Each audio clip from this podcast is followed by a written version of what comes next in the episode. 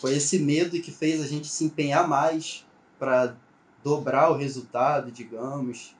Então. Hum. E como é que foi, foi o próximo lançamento? É, o próximo, depois desse que foi ruim, foi o. Foi de. Foi o 6 em 7. Foi 6 em 7.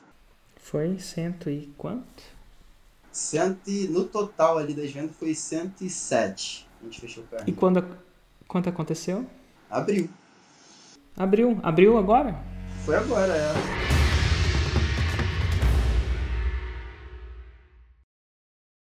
Podcast Faixa Marrom, porque eu entrevisto alguém que fez 100 mil reais em 7 dias, clássico, chamado ou apelidado de Faixa Marrom.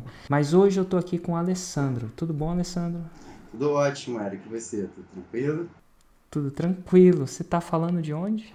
Do Rio de Janeiro, do Rio de Janeiro. Rio de Janeiro. Cara, ontem teve tanto convidado do Rio de Janeiro que eu achei... Eu vi, por isso que eu tava rindo aqui agora. Uma invasão carioca de Rio de é. Janeiro, é. tem várias partes, mas muito bom. E em que nicho você fez os seus 6 em 7, que são 100 mil reais em 7 dias? Então, Érico, foi no nicho de jardinagem. No nicho de jardinagem. Jardinagem. Então Exatamente. tá bom. A gente sabe como é que começou. Ou como é que terminou. Mas como é que você me conheceu? Quando foi e como foi? Olha, eu. Na verdade, eu te conheci. Você não foi a primeira pessoa do marketing digital que eu conheci. Eu conheci essa, essa vida de internet lá em 2015. E Aí eu comecei a ver, porque na época tinha muita questão de afiliado, né? Afiliado e produtor. Não tinha tanto essa questão de fórmula de lançamento que nem hoje tem, estratégia de lançamento. Eu acho que na época, em 2015, você, você ainda fazia um, um conteúdo muito voltado para empreendedorismo. Sabe? Dava dicas e tudo mais. E foi aí que eu comecei a, a seguir você, porque eu estava entrando nessa vida de internet, estava começando a pesquisar. E no YouTube eu acabei achando suas dicas, eu falei, cara, isso faz muito sentido. Eu comecei a seguir, eu comecei a, fui, eu comecei a conhecer a estratégia de lançamento, fórmula de lançamento.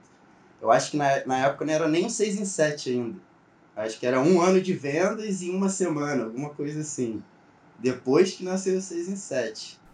Mas, Nossa, foi. É... Eu fui acabando me encontrando. À medida que eu fui comunicando, esse processo de comunicar faz a gente se entender. É engraçado isso.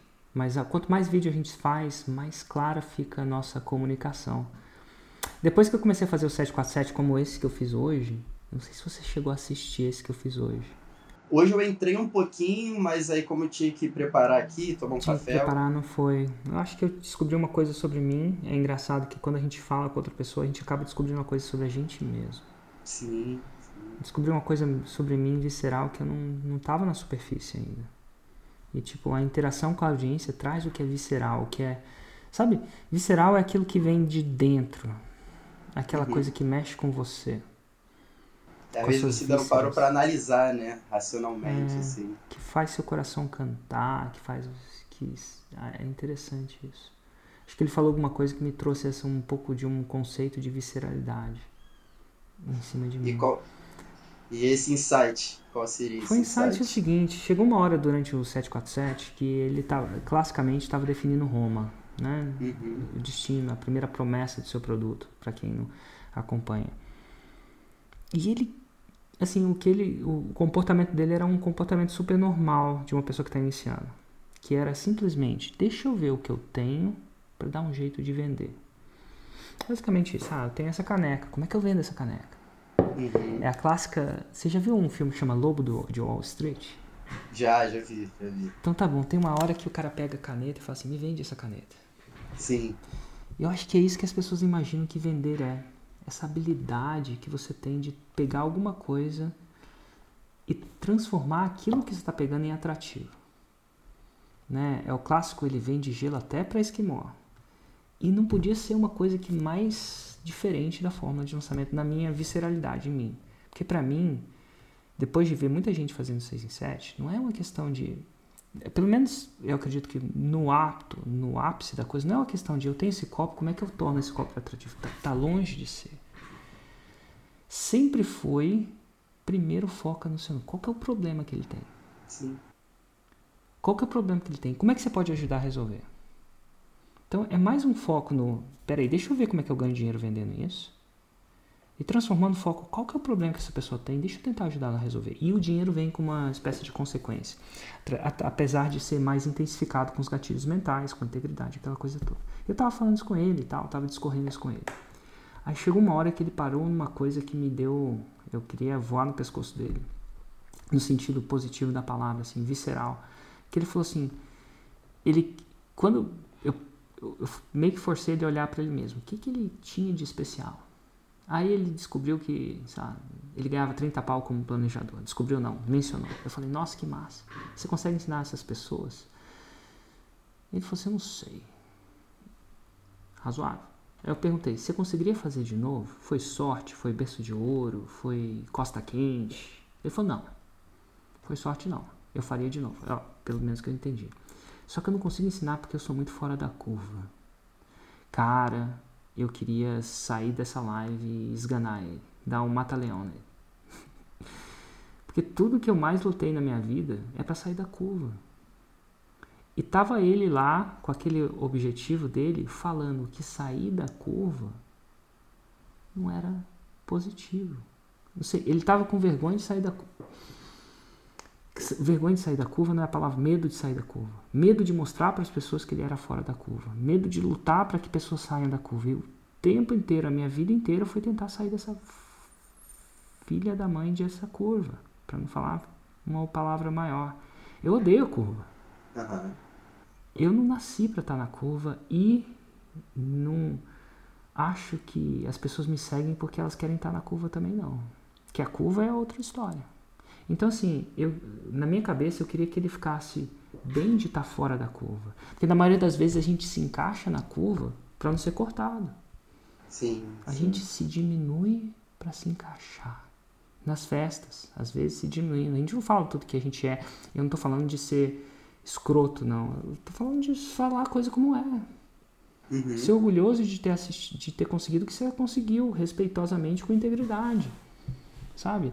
E assim, a minha vida inteira foi lutar contra essa desgraçada dessa curva. Que as pessoas querem curva. Eu não tenho, eu não dou curva. Inclusive, se você quer curva, eu falei para ele, você quer curva, vai embora daqui. Eu perguntei para ele, qual foi a última pessoa que você seguiu que, é, que tá na curva, na área dela? Ninguém segue ninguém que está na curva. A gente quer fora da curva. É engraçado é, resultados isso. medianos, né? E, e, e, eu não sabia o quanto. Falando com ele, eu percebi o quanto eu odeio a curva.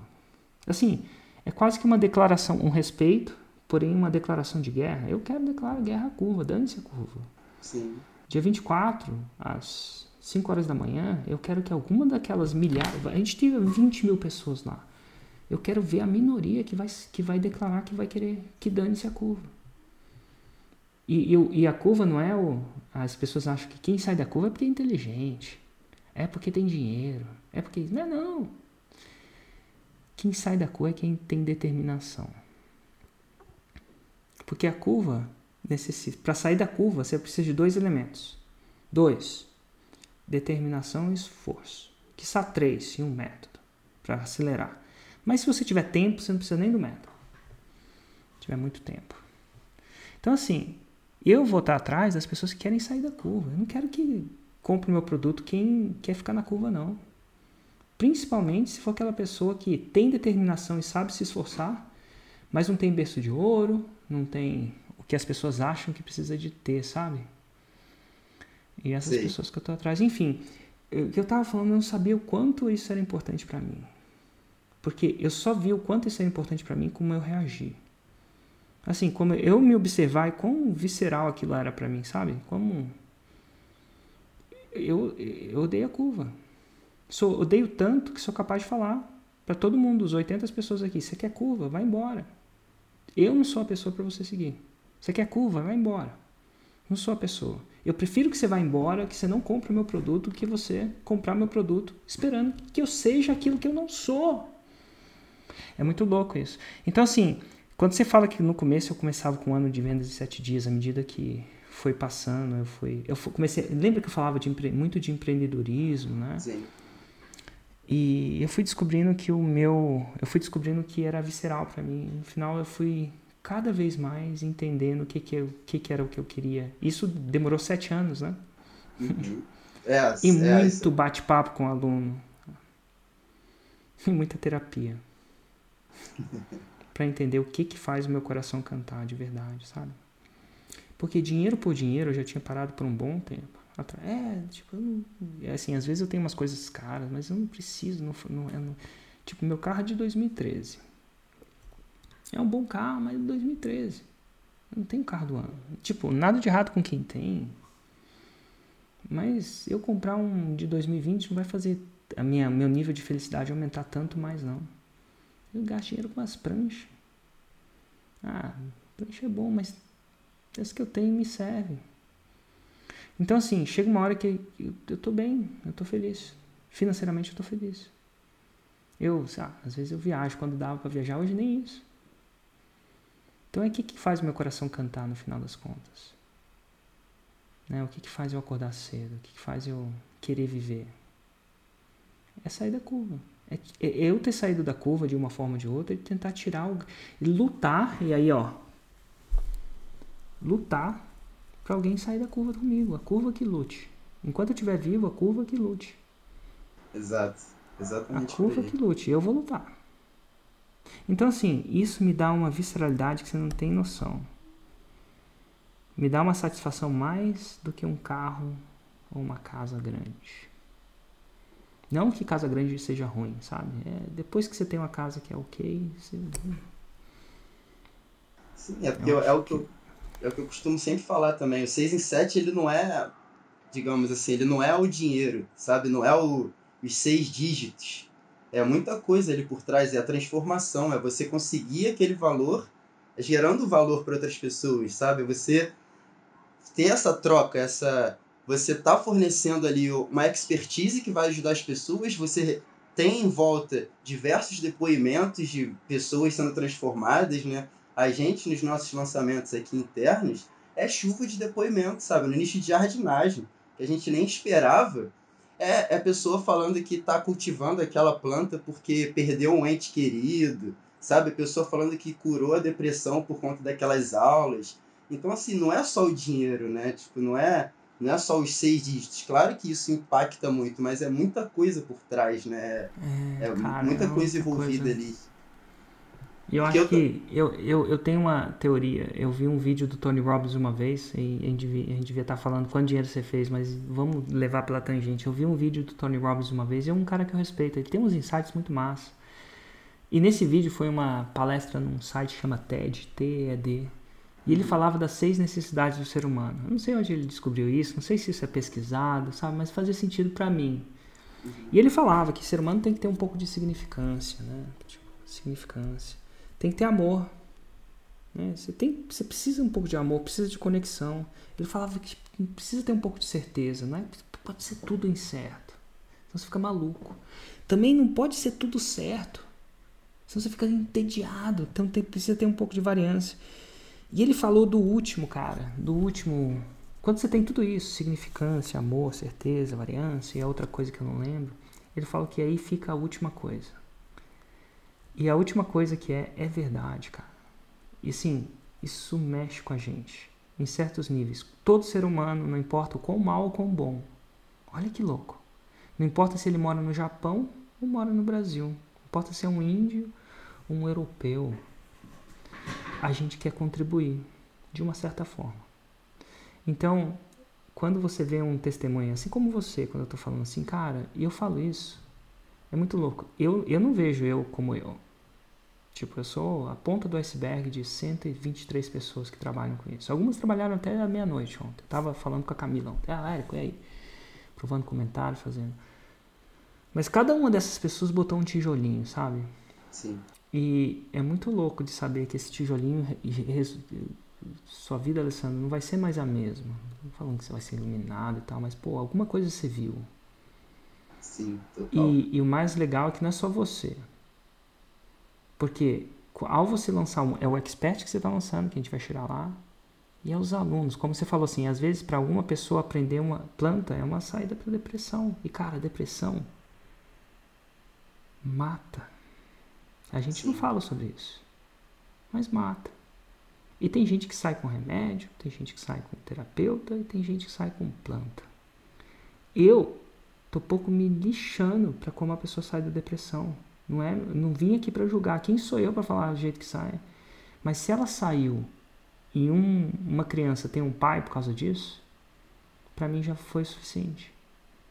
Ou se uma criança tem uma mãe por causa disso. Se não é uma criança, é um ser humano, tem um membro da família por causa disso. Porque ele conseguiu vencer depressão, por exemplo, e não é só isso, né? Para mim, para mim valeu. Para que a gente veio aqui? Né? Então, isso é o último negócio, é a contribuição, né? É viciante. Porque do mesmo jeito que a gente tem um vício por amor, de significar alguma coisa, algumas pessoas precisam mais de amor do que significância, outras pessoas precisam mais de certeza do que variância, outras precisam mais de variância do que certeza, né? A gente precisa de um pouquinho de cada coisa, mas a gente precisa de um pouquinho de contribuição também. Quando a gente chega lá, cara, é viciante. É difícil de ignorar o fato que a aula que eu vou dar hoje vai começar um processo de alguém sair da curva ou sair da sua zona de conforto para impactar e ser bem pago por isso, por que não? Exatamente. Integra com integridade, honestidade, 100%, sem letra miúda. Sem letra miúda. Sabe aquela letra miúda? Sim. Não tem letra miúda. Eu não ensino letra miúda. Pelo contrário. Tem letra miúda. E é muito massa isso. Mas é, é, é umas coisas que eu acabo descobrindo sobre mim mesmo conversando com as outras pessoas. Acho que a conversa, ver o que, que te acende, né? Sim, a troca, né? Tem a troca. E, você fa... e vem cá, mas como é que começou a sua jornada? Você, nesse processo, depois de começar o, o Fórmula, você já começou a ser impactado pelos lançamentos, pelas vendas do Fórmula? Como é que foi isso? Então, na verdade, não. Eu entrei no Fórmula, eu, comecei, eu conheci você lá em 2015, mas eu fui entrar no Fórmula ano passado, na verdade. Entendeu? Hum. É. Eu, eu tive toda uma jornada nessa, nessa vida de internet, digamos, porque lá no começo eu estava estudando, ainda estava tentando me situar no que, que eram as estratégias, o que, que era a internet. Aí eu conheci você. Aí eu comecei a te acompanhar. Aí eu fui para um, aí eu assisti um lançamento seu na época. E, e era eu um amigo meu, ele que me apresentou esse mundo. E nesse lançamento a gente ficou muito impactado, sabe? A gente falou, nossa, velho, isso aí muda a vida, sabe? Vamos, vamos apostar nisso. Quanto, quanto será que deve ser? Quanto será que deve ser? Só que na época, eu.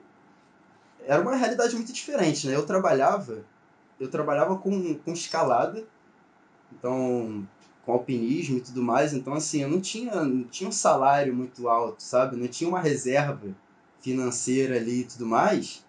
E na época o, aquele curso ele estava um pouco fora da nossa realidade. A gente falou, nossa, como que a gente faz isso, sabe? Eu tinha até um carro, eu falei, vou vender esse carro, porque eu, não, eu realmente nunca pensei, sabe? Eu nunca fui uma pessoa materialista ali, é, pensando em dinheiro, pensando em bens materiais. Pelo contrário, era mais, mais, mais natureza, mais esporte, mais, mais vida ao ar livre.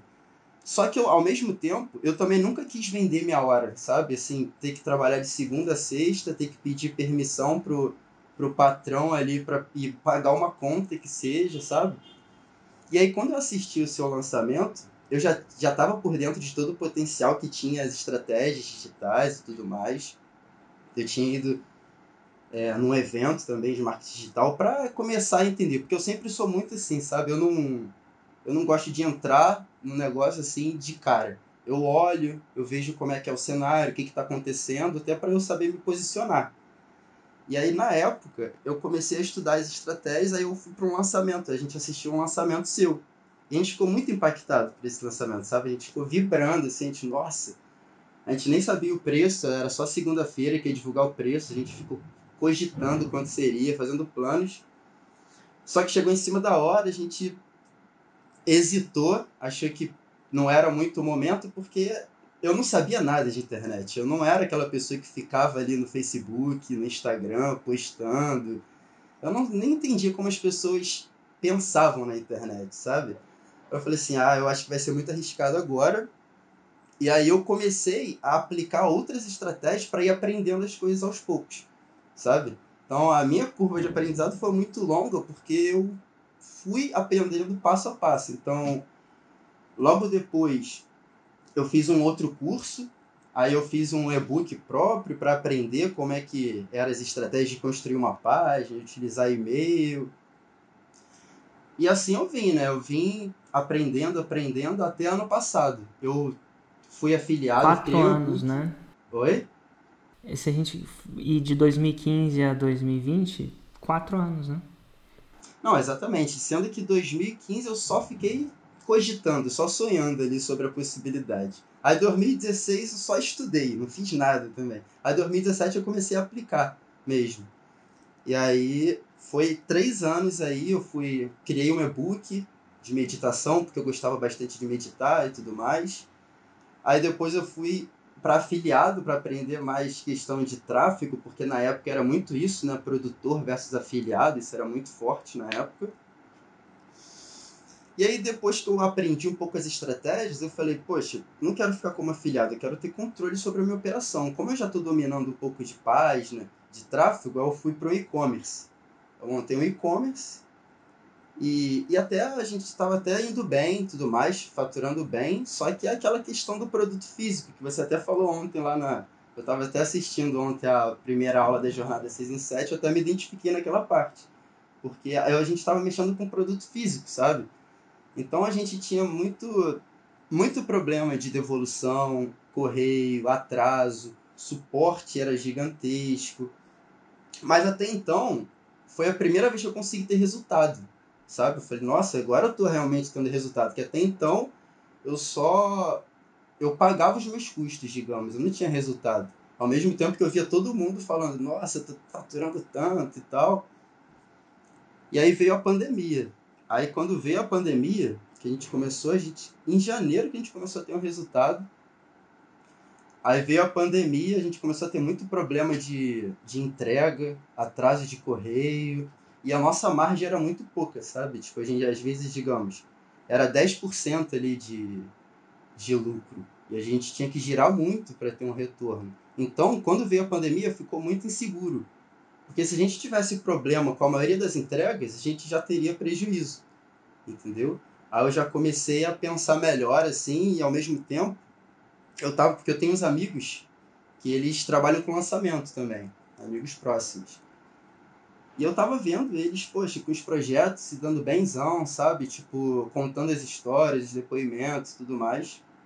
Eu falei, ah, eu acho que o caminho é o. Acho que eu vou voltar para infoproduto mesmo.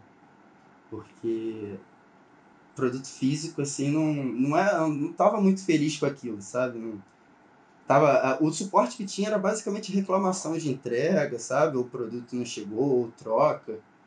E aí quando eu fui para aí eu, é, aí eu resolvi parar e comprar já o Fórmula. Eu já tinha, já tinha um encaixe e tudo mais. Aí eu entrei no Fórmula, foi em março do ano passado. Então eu fiquei uns dois, três anos aí batendo nesse, nesse mercado para conseguir entrar no Fórmula.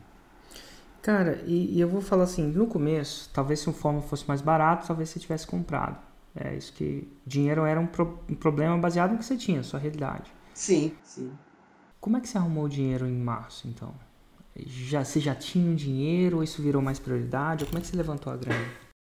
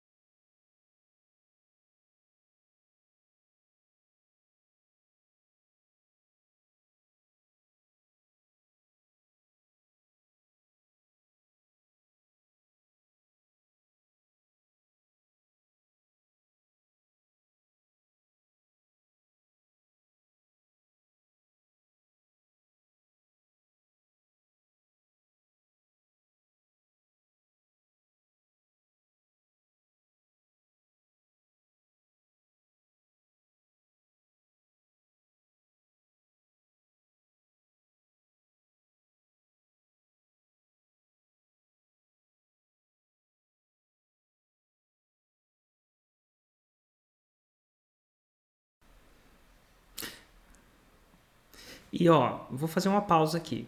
Primeiro é, no começo, o seu problema era que você não tinha o que você chama de projetos. Uhum. É. Engraçado, você foi e executou a técnica do arroz. Uhum. Terminou os 303 mensagens por dia, seis dias, você trocou. Você percebeu que você trocou de problema? O problema passou a ser eu tenho um projeto demais. Sim. Justo, é muito louco. E parabéns, porque é muito louco a gente desistir antes da hora. Nosso corpo não foi. A gente quer resultado muito imediato. Né? Uhum. Corpo imediato, quer sobreviver imediatamente. A gente quer comer um chocolate que imediatamente eu quero estar feliz. Eu não quero estar magro daqui a três meses. Eu quero estar feliz agora. É um corpo, é um ser humano. Nosso cérebro foi programado para isso. Você foi contra a programação do cérebro. E quando você vai contra essa programação, adivinha de onde, de onde você sai? Sabe o que, que você abandona?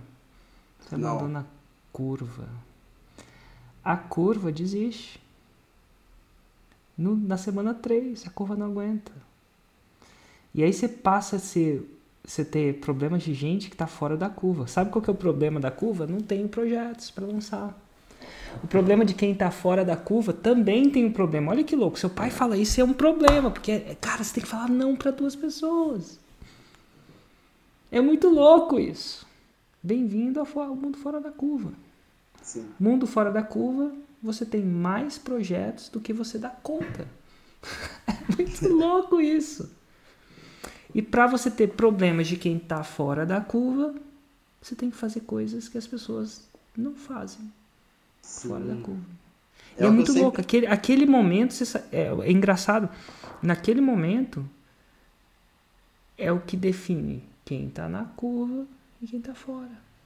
E, e, e o mais louco disso tudo é que tão, tão, tão doloroso também não é mandar três mensagens por dia, pelo amor de Deus. Não é. Assim, não eu, eu, não- eu não acho que. Assim, tem coisa mais, mais difícil na vida, tá? Não, não tô falando que é fácil, tem que prospectar, você tem que botar. Mas tem coisa mais difícil na vida. Tem gente que lava o banheiro, tem gente que, sei lá, trabalha de sol a sol. Nada de errado. Quando sol a sol, eu falo não de muito, muitas horas, eu falo de sol a sol. Tem gente que você entra, pega o carro aqui, é um gari, tá limpando a rua e não tem nada de errado, graças a Deus que temos, mas é foda. Tem gente que é lixeiro, meu, não é um trabalho fácil. É tipo o cara pegando lixo, ele tá em cima de um caminhão que tá andando, é arriscado, na minha opinião. E pô, isso é, isso é foda. Isso é difícil. Mas Sim. aí uma, uma decisão de sair da curva, que louco. E, e, e eu quero só trazer à tona para as pessoas que você começa a ter problema de que quando você sai da curva você continua com problema, tá, gente? Você só tem problemas diferentes. Tem gente, olha que louco. Eu descobri, eu trabalhei em banco, né? Cara, eu não é surreal o que eu vou te falar agora, mas é verdade. Tem gente que o problema é não ter dinheiro. A maioria das pessoas. Mas acredite ou não, quando você sai da curva, adivinha qual é o seu problema? Ter dinheiro. Demais. Ter dinheiro demais passa a ser um problema. Como assim? É, passa a ser um problema. Não sei onde eu ponho. Põe isso, põe aquilo, onde eu coloco, não coloco, é arriscado, não é? Deixo isso e aquilo. Segurança da não ter família. dinheiro para comprar um carro é um problema. Tem gente que não que ter dinheiro demais para comprar um carro pode ser um problema. De repente te dá muito destaque. Isso no país que a gente vive pode ser, não sei, no Rio de Janeiro, por exemplo, é uma coisa a se pensar. Você quer estar andando num carro muito caro no Rio de Janeiro? Não sei. Tá bom? Então aí- eu, por isso que eu falei, é discutível e é um problema. Tem muitos amigos meus muito ricos em São Paulo que tem um carro que não parece um carro de rico, super blindado, mas é um Hyundai. Nada de errado com Hyundai. Passa a ser um problema. E eu não estou falando que vai ser um problema sempre não, e eu não quero dizer se a segurança é um problema não. A gente vive no que a gente vive, não estou aqui para reclamar. Longe de mim. Reclamar, quem, quem fica reclamando é a curva. Eu não estou aqui para reclamar. A curva reclama.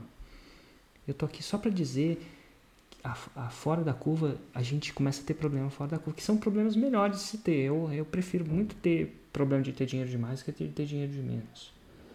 Mas é muito louco. Uma decisão de fazer o que a curva não faz te leva a ter problemas diferentes.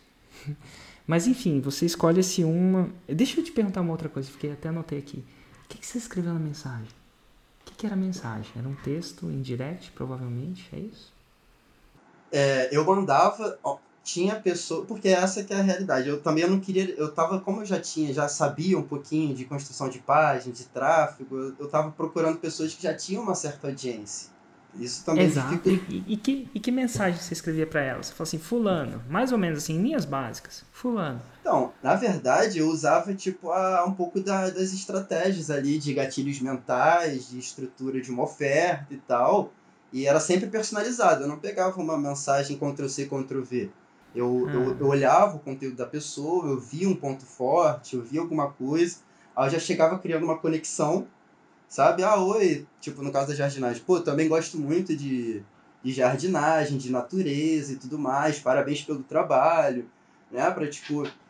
E aí depois eu começava a falar, pô, e aí eu, eu sempre falava sobre o potencial daquele nicho, porque eu fiz, eu, não, eu também não saí procurando qualquer pessoa, fiz uma lista dos nichos que eu mais me identificava e que eu achava que teriam alguns problemas a serem resolvidos, e e aí eu, nesse nicho, eu já tinha, tipo, eu já sabia que era o potencial. Então eu falava bastante isso, sabe? Eu falei, olha, é, seu trabalho está muito legal, só que você não está explorando todo o potencial que você poderia explorar né, nas suas estratégias. É, eu acho que se você fizesse assim, poderia te dar mais resultado. Eu acabava dando mais uma solução também do que tipo chegar com uma proposta de parceria, sabe? E aí no final eu deixava a pessoa à vontade se ela quisesse conversar sobre uma estratégia de lançamento, sobre outras coisas.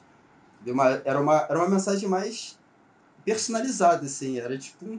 Não era. Estabelecia conexão, fazia reciprocidade, dava uma sugestão.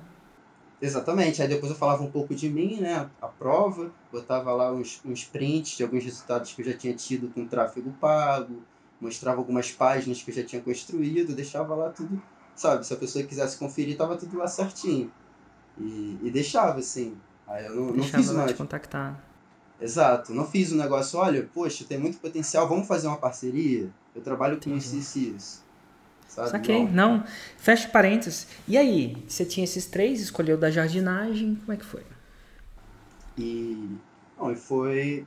Cara, foi bem legal, assim. O, a, gente fez, a gente resolveu fechar numa segunda-feira e a gente já marcou a data de lançamento para 15 dias depois que foi tipo sete dias para estruturar tudo, sete dias de captação e o semente numa quinta-feira. Basicamente isso. E não foi fácil, foi bem legal, mas não foi fácil, porque era muito novo para mim, eu não sabia como é que seria, eu não sabia, eu não sabia como é que as métricas estavam certas. Mas o que mais foi legal, que me deu, me deu bastante segurança, foi que a gente tinha se preparado para pagar num lead eu tinha feito uma conta de a gente pagar uns 50, 2 reais por cada lead que se inscrevesse. No primeiro dia de captação que bateu, a gente estava batendo 25 centavos por lead. Sabe? Eu falei, eu olhei aquilo e falei, não acredito. A nossa, nossa meta era 100 leads por dia, deu 9 da manhã, que foi a hora que eu fui abrir o gerenciador, já tinha passado de 300. Eu falei, nossa, que isso, não é possível. Tem alguma coisa errada. Aí eu comecei a analisar tudo, comecei a analisar tudo. Aí antecipei a pesquisa, mandei a pesquisa para todo mundo que tinha já que tinha se inscrito para ver se a pessoa estava certa e estava certa. Aí isso deu um pouco mais de, de segurança no resto, mas mesmo assim não foi fácil. Não foi fácil porque eu não, não entendi o cenário, sabe? Quando você não, não vê a coisa acontecendo, fica tudo um pouco abstrato, né? Então. É a primeira vez também, né? Exato. Você fala, ah, bota uma história ali, só que você não sabe o poder daquela história, você não sabe como é que as pessoas vão reagir ouvindo aquela história, então fica tudo meio abstrato, você não sabe exatamente como fazer. Então, eu me apeguei ao passo a passo, sabe? Porque eu sempre vi você falando nos vídeos. Segue o GPS. Quando eu vejo que alguém não tem o resultado, eu vou ver não seguir o GPS. Então eu já entrei no Fórmula com a mentalidade é o seguinte: eu vou seguir todos os passos que tem lá dentro. Mesmo que seja uma coisa que dê trabalho, que seja uma coisa que eu não queira fazer, seja chata, mas eu vou seguir o passo a passo, vou fazer todos os passos que tem que fazer. Então eu me peguei muito nisso, no primeiro lançamento.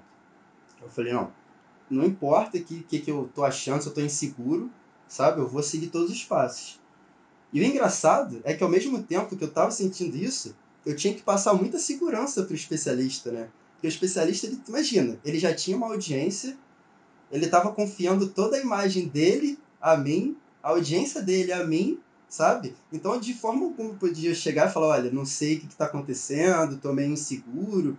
Então, esse que, para mim, tem sido a parte mais difícil, que é você absorver toda aquela responsabilidade no lançamento e, ao mesmo tempo, transparecer calma e tranquilidade para o especialista. Então, esse, para mim, foi o maior desafio. Mas... Posso te falar uma coisa? Sim. Nunca vai sair disso. Nunca vai sair, né? Não. Ontem eu tava inseguro. Eu até saí daquela live, falei, olhei para Marcela, Marcela coordena a equipe de conteúdo e um pouco do que acontece nessas transmissões. Eu acho que ela fica coordenando a equipe que tá lá. Eu falei, eu olhei para ela e falei assim, cara, quando é que isso vai ficar quando é que eu não vou ter frio na barriga? E não Sei. passa então, quer dizer que não passa. Ai, cara, tem algumas coisas que você tem que. Acostuma, né? Em inglês chama man up. Man up é. É, não sei. É, você sabe o que é man up em inglês? Não. É. A, a palavra em português gera um pouco de. Ambiguidade? Ambiguidade em termos de masculino. Virar homem. Virar homem. Virar homem, e eu falo isso porque não tem nada a ver com homem. Às vezes ela tem que virar mulher. Sim. Às vezes a gente tem que deixar de ser menino e virar homem. Às vezes é, fazer o que tem que ser feito. Né? Fazer o que tem que ser feito. E eu vejo isso não de você ser irresponsável, mas é coisa do seu filho, sabe? Às vezes. Às vezes você tá com. Você vai proteger seu filho por alguma coisa. E você não sabe. O seu filho. Sabe, o seu filho. O seu pai te perguntou uma coisa. Entendeu? Ele acreditava que a opinião dele ia fazer a diferença para você. Final das coisas, os pais são inseguros do mesmo jeito. A gente acha que o pai tem todas as respostas, mas ele não tem, ele também é inseguro. Mas às vezes ele tem que suck it up e ajudar o filho. Deixar o drama de lado, sabe? Se a gente deixar a vida no drama é uma desgraça. Assim, eu fiz a minha preparação de ontem. Eu fiz o melhor que eu podia. E o melhor que eu podia devia ser muito diferente. Eu devia estar preparado isso muito tempo. Eu não consigo preparar muito antes. É uma desgraça. Mas eu fiz o melhor que eu podia. Então, assim, eu estava eu estava satisfeito com a minha preparação. E eu não ia ajudar nenhuma das pessoas que estavam lá a sair da curva se eu duvidar de mim mesmo naquele momento. Eu, eu viro um homem. E como eu falo homem, não no sentido masculino. Eu saio de menino para eu deixo de ser um menininho e vou virar homem. E às vezes a mulher precisa deixar de ser uma menininha, uma adolescente, ou eu, eu uma adolescente, tá? Sabe que adolescente é isso, é, é o cúmulo da insegurança, né? E aí eu chamo o homem dentro de mim. Ou ela pode chamar a mulher dentro dela. Eu, eu só não quero fazer. É que eu só não quero fazer isso para fazer isso. Ter, isso não tem nada a ver com masculinidade, sabe? Mas tem a ver com maturidade. Eu, eu chamo o homem dentro de mim incorporo ele. E eu falar que se eu quiser tremer na base, eu tenho todo o direito de fazer isso depois. E eu acho que tem uma coisa disso também, né? Você já pensou, você acha que o Neymar, às vezes, o Neymar, esquece, um grande jogador de futebol não se sente uma ponta de insegurança ali? Mas ele engole e vai. É, eu, eu, o, que eu, é, o que eu quero dizer, só para falar para você que eu não sei se isso vai, vai embora, tá? A gente sempre acha que isso vai embora. Depois de sete anos eu não, não vai embora. Por quê? Porque eu não estou também fazendo um lançamento de. Tem muita coisa em risco. Né? Muita coisa em jogo. Risco é a palavra errada, em jogo. Eu botei várias, eu botei várias fichas na mesa. Algumas muito interessantes. E no meio tem um monte de coisa que não sai do jeito que eu imaginava que ia sair. Porque tudo tem muita coisa. Se você tecnicamente está analisando esse lançamento, você está vendo coisa nova lá. Uhum. Você está vendo coisa que você não via antes. Eu estou arriscando, botando em risco. Então eu tenho meu cookie na mão também, até, até porque o investimento é alto. né, no, no nível de jogo que eu tô jogando. Senão também fica sem graça. Então o que eu quero dizer é que nunca vai acabar. Então, e se não é, e você tem que fazer isso para sua pro seu expert. Não quer dizer enganar, tá? Mas às vezes você tem que virar homem. Virar homem é deixar de ser um menino, deixar de ser um adolescente. Entendeu? Cara, imagina um cirurgião. Você acha que no final das contas tem cirurgia que ele não. Acontece um. Cara, ele tem que ir lá e faz a cirurgia. Ele vai ficar titubeando na cirurgia. Titubia depois, respira depois, chora depois. Mas não no meio da cirurgia, né? Sim, exatamente. e você era um, você estava com uma atitude de cirurgião. Eu me preparei o melhor que eu podia. Esse paciente foi me dado aqui, está na minha frente, está aberto. Eu vou lá e vou fazer o que eu tenho que fazer para costurar ele, se possível, salvar a vida dele. E, e, eu acho que no seu lançamento é o seu expert. O seu expert te deu a, a, o voto de confiança. Não quer dizer que você é perfeito. Você vai fazer o melhor que é possível. E às vezes é você engolir engolir sua insegurança e fazer o que você melhor que você pode naquele momento, porque você foi o cirurgião escolhido. E é isso, não é? Mas é, é uma cirurgia. Eu acho que o, eu acho que o CPL é uma cirurgia. Quando é ao vivo é uma cirurgia. Para mim é uma cirurgia. Eu entro e falo assim: se eu fosse um cirurgião, eu deixava esse paciente no meio do caminho? Não deixava. Aí eu entro. Inclusive essa ideia de mentalidade de cirurgião eu vi numa palestra do Roberto Chiniachik. Aprendi com ele. Assim, às vezes você tem que ser cirurgião, cara. Pensa que o que você está fazendo é uma cirurgia. Nada, ele é, inclusive eu acho que ele é cirurgião, né?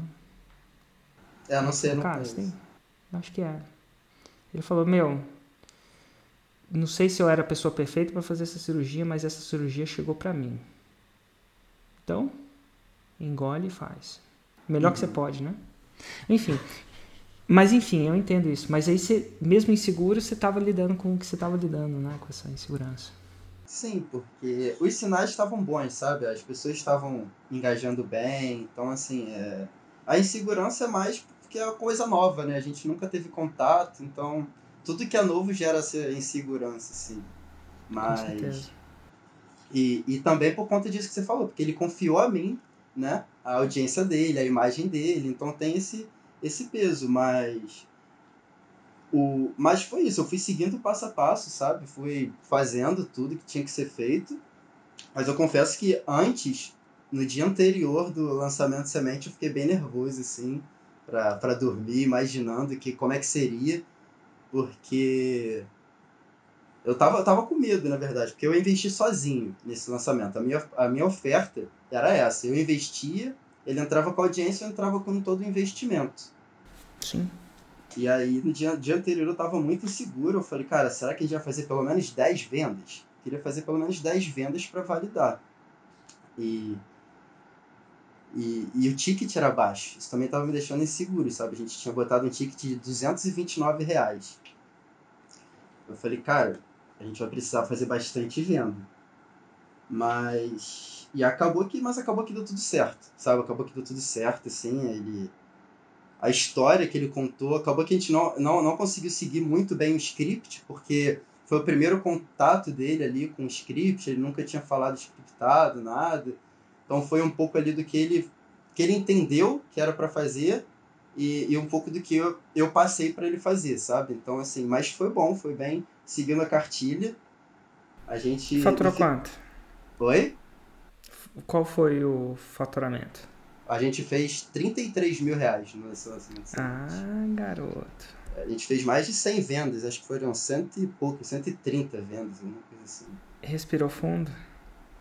Nossa, pô, foi um alívio gigantesco. Quando a gente, quando a gente abriu, porque a gente abriu a oferta ao vivo, né? Quando a gente abriu a oferta, na mesma hora, assim, sabe? Tipo, a galera já começou a comprar e tal, então aquilo foi um alívio, assim, sabe? Tirou um peso gigantesco das minhas costas, assim, um mix de alegria e tudo mais, porque eu tava muito inseguro mesmo, assim, e, pô, foi muito bom, foi muito bom. A gente fez cento e poucas vendas. O especialista mesmo, ele saiu da live todo bobo e mandou uma mensagem, falou, rapaz, a gente, eu, eu saí da live e já, já faturou tanto, acho que ele já tinha, na conta dele da Hotmart, já tinha dado 7 mil reais, sabe? Ele falou, rapaz, saí da live, já, já ganhei 7 mil reais, Falei, exatamente, isso daí já é seu. Ainda tem mais um pouquinho, né? Que o lançamento era quinta e até terça-feira, o carrinho aberto. Que massa. É exatamente isso.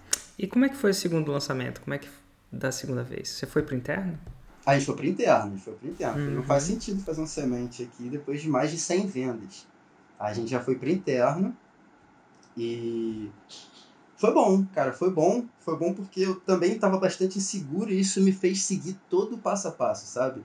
Então, é bastante coisa para fazer e tudo mais. Então, eu assisti o Fórmula umas 10 vezes, fui anotando qual que eram os, os passos que eu tinha que fazer, sabe? Tipo, olha, eu tenho que fazer isso aqui, eu tenho que fazer isso aqui. Fiz como se fosse um checklist. Eu fui fazendo. Ele também.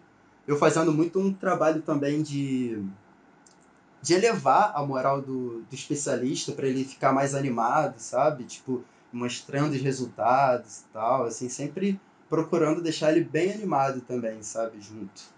E, e foi bem legal, foi bem legal. A gente fez é, um evento, teve uma aderência enorme pela audiência dele, sabe? Então foi, foi ótimo, foi muito legal mesmo. E aí a gente foi que a gente faturou também 77 mil reais. Ah, tá uma boa curva com jardinagem. Olha só que legal. E aí você foi pro terceiro lançamento, quanto que o, qual foi o faturamento do terceiro? Então, aí o terceiro foi 68 mil. Hum, gente- bateu uma gente-? Bateu.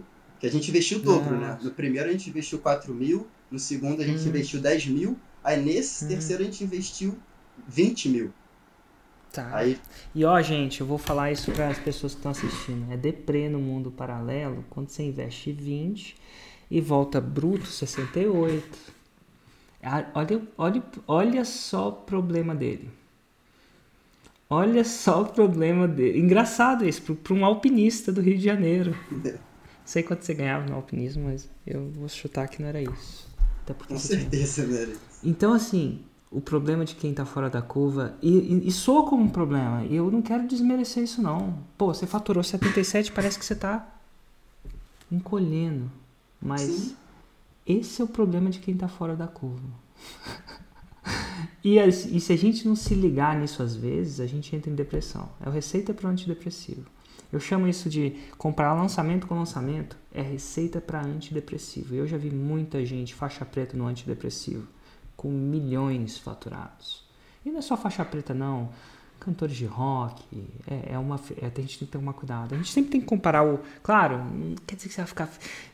O jogo é importante, mas o campeonato é mais. Então você está falando de um ano de um crescimento brutal. Então sempre lembrar que o, o jogo é importante. O jogo. Vou até escrever. O jogo é importante, tô falando que não é. Mas o campeonato é mais. Sim, você se manter jogando ali, né? Você se manter no jogo. O jogo é importante, mas o campeonato é muito mais importante. E o campeonato. é- E qual, qual que é a regra de ganhar o campeonato? É Fazer um milhão? Fazer um. Não. E é isso que eu, que eu recomendo para todo mundo que está assistindo. O, o- o campeonato nunca deve ser o 6 em 7. Se jogar o campeonato contra o 6 em 7, você está jogando o campeonato contra um resultado que não é você. Ainda. O campeonato é você bater o seu ano anterior. Faz sete anos que eu cresço. Esse é o meu campeonato. Se o meu. Cada hora você bota um número na cabeça que você tira, sabe-se lá de onde, dessas lives aqui, você começa a se comparar com outras pessoas. Você não deve se comparar. É receita para antidepressivo também. Ninguém deve entrar em depressão. Aí você ajuda a curar a ansiedade com jardinagem ou depressão. Eu ajudo a falar assim, cara, vamos botar as regras do jogo. O jogo é importante, o campeonato é mais. E o campeonato não é fazer o 6 em 7, é você crescer. Isso é, seu ano ser melhor que o ano anterior. Se você jogar campeonatos assim, a sua chance de entrar na faixa marrom e na preta é brutal sem antidepressivo. Porque você pode entrar na marrom e na preta e entrar no antidepressivo também. Se não cuidar disso. Campeonato. Vou até escrever aqui. É. Esse ano ser melhor que o anterior.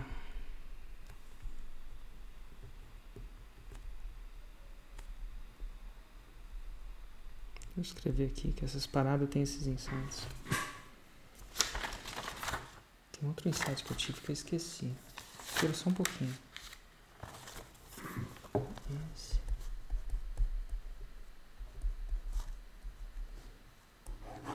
Show, para lá. Tava só três regras aqui.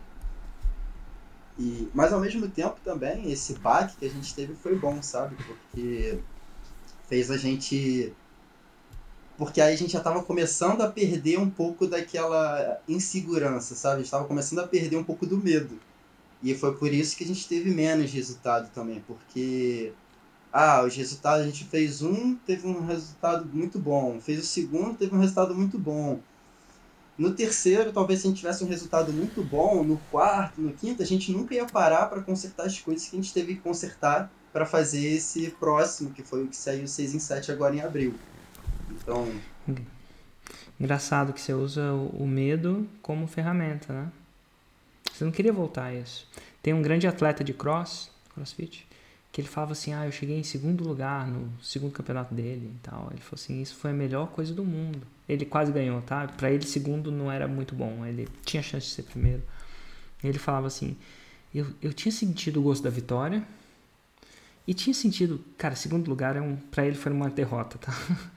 Porque ele, ele vinha de um primeiro lugar. Eu falei assim: Eu não quero sentir isso de novo. Isso evo, ev, eventualmente no podcast que ele falou, culmina dele toda vez que ele sentia aquela vontadezinha de não treinar, ele falava: Não, eu quero sentir o gosto da vitória de novo. Eu posso. Então ele usou aquele segundo lugar como combustível, né? Exatamente. Interessante, parece que é o que você fez também. Sim, porque era, tipo, eu, eu trabalhei, sempre escalei, né? Então na escalada a gente sempre lida muito com medo. E a gente fala que os acidentes surgem quando a gente perde o medo. Que aí você, quando você está sem medo, você não confere os equipamentos, você não faz o double check nos equipamentos, você, você faz as coisas mais displicentes. Então, é, é mais meio que o termômetro, o medo, sabe? Ele deixa a gente consciente do momento ali. Parece que a gente fica mais atento, mais focado. Então, quando você começa a perder o medo, você acaba também perdendo foco, de certa forma. Nossa, interessante ver o medo como. Então, se alguém está sentindo medo agora. Interessante. Engraçado, mas o medo dá foco, né?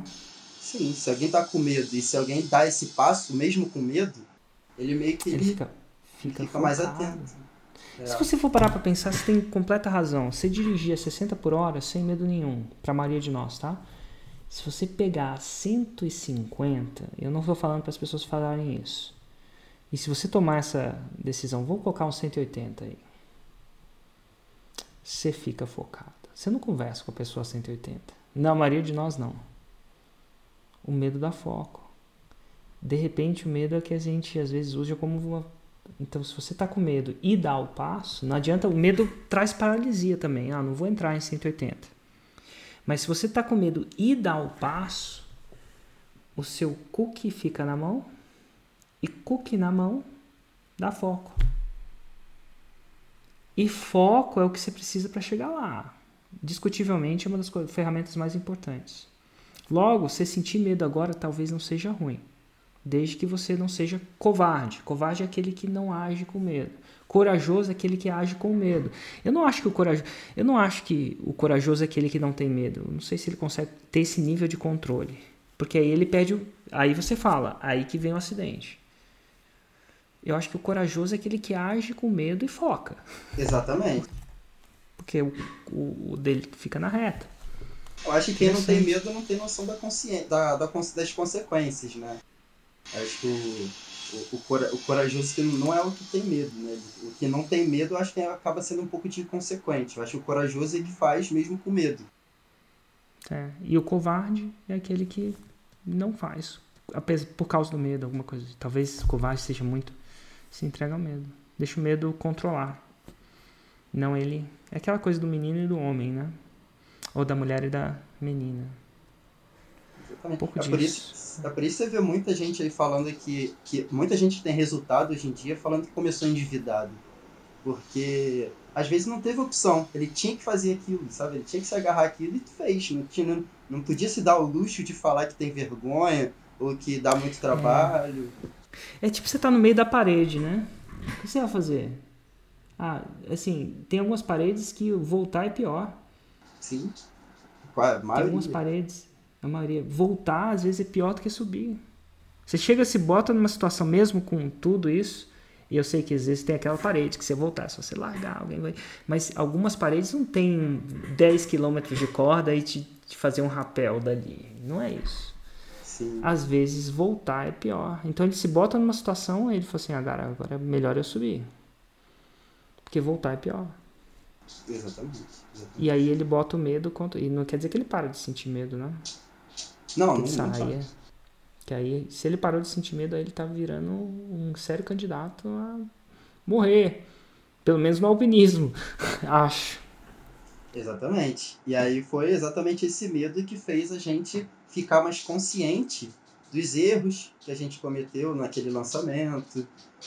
Foi esse medo que fez a gente se empenhar mais para dobrar o resultado, digamos. Então, E como é que Foi foi o importante. próximo lançamento? é, o próximo depois desse que foi ruim foi o foi de foi o 6 em 7. Foi 6 em 7. Foi cento e quanto? Cento e- no total ali das vendas foi 107. A gente fechou o E carrinho. quando, quando aconteceu? Abriu. Quando você fez? Abriu? Abriu agora? Foi agora, é. Pergunto pra você, o que, que você falaria pra você, eh, você nessa jornada você começou em 2015, né, o começo lá. Se você pudesse voltar no tempo, pegar uma máquina do tempo e te dar umas dicas pra você mesmo, pra encurtar esse processo, o que, que você faria? Porque demorou os quatro anos e eu, eu, eu, eu não me arrependo de nada que eu fiz na minha vida. Eu acho que tudo foi certo. Ao mesmo tempo, sabendo que eu sei, eu ia falar pra comprar umas ações do Google. Não. Brincadeiras à parte, né? Comprar um bilhete premiado. Não, eu não tô falando nesse sentido, tá?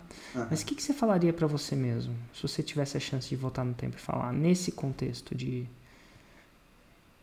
Ah, eu acho que eu acho que o principal seria acreditar, para eu acreditar no que eu no que eu quero fazer, sabe? Porque eu perdi muito tempo com insegurança, insegurança de que tá, aquilo não vai dar certo e o começo, o começo quando você começa a trabalhar na internet é muito difícil, porque você precisa passar muitas horas na frente do computador, né, para você aprender e Cara, é difícil. Você ficar muito tempo ali na frente do computador, horas por dia, sem ter resultado, você acaba sofrendo julgamentos até de si mesmo, sabe? Fala, cara, eu tô aqui já várias horas, vários dias e os resultados não estão vindo. Então, o que eu falaria é isso. Acredita mais, foca em um, em um caminho só. Acredita mais em você? Seria a coisa? Ou acredita mais em outra coisa? Era você que você duvidava ou era o método que você duvidava? Só pra entender. Eu não duvidava de mim, não. Não duvidava de mim, não. Mas eu sempre fiquei com o pé atrás de, tipo assim, pô, será que isso dá certo mesmo? Sabe? Então será era, que era, era tipo, acredita no método, acredita no protocolo, acredita na situação, acredita que tem Exatamente. potencial. Exatamente. Porque a gente vê muitas promessas, né? Ao mesmo tempo que tem muitas promessas, tem muita gente falando que isso é que não dá certo. Então, porque na internet todo mundo fala o que quer, né? Então, eu fiquei muito tempo, eu perdi muito tempo procurando ver se as coisas realmente davam certo do que eu me empenhando em fazer acontecer, sabe? Meus primeiros anos foi basicamente isso. Fiz tudo com o pé atrás, mais para ver se dava certo. Então acho que se eu fosse mudar, eu mudaria isso. Tipo, entra de cabeça e faz o melhor que tem que ser feito, sabe? Desde o começo.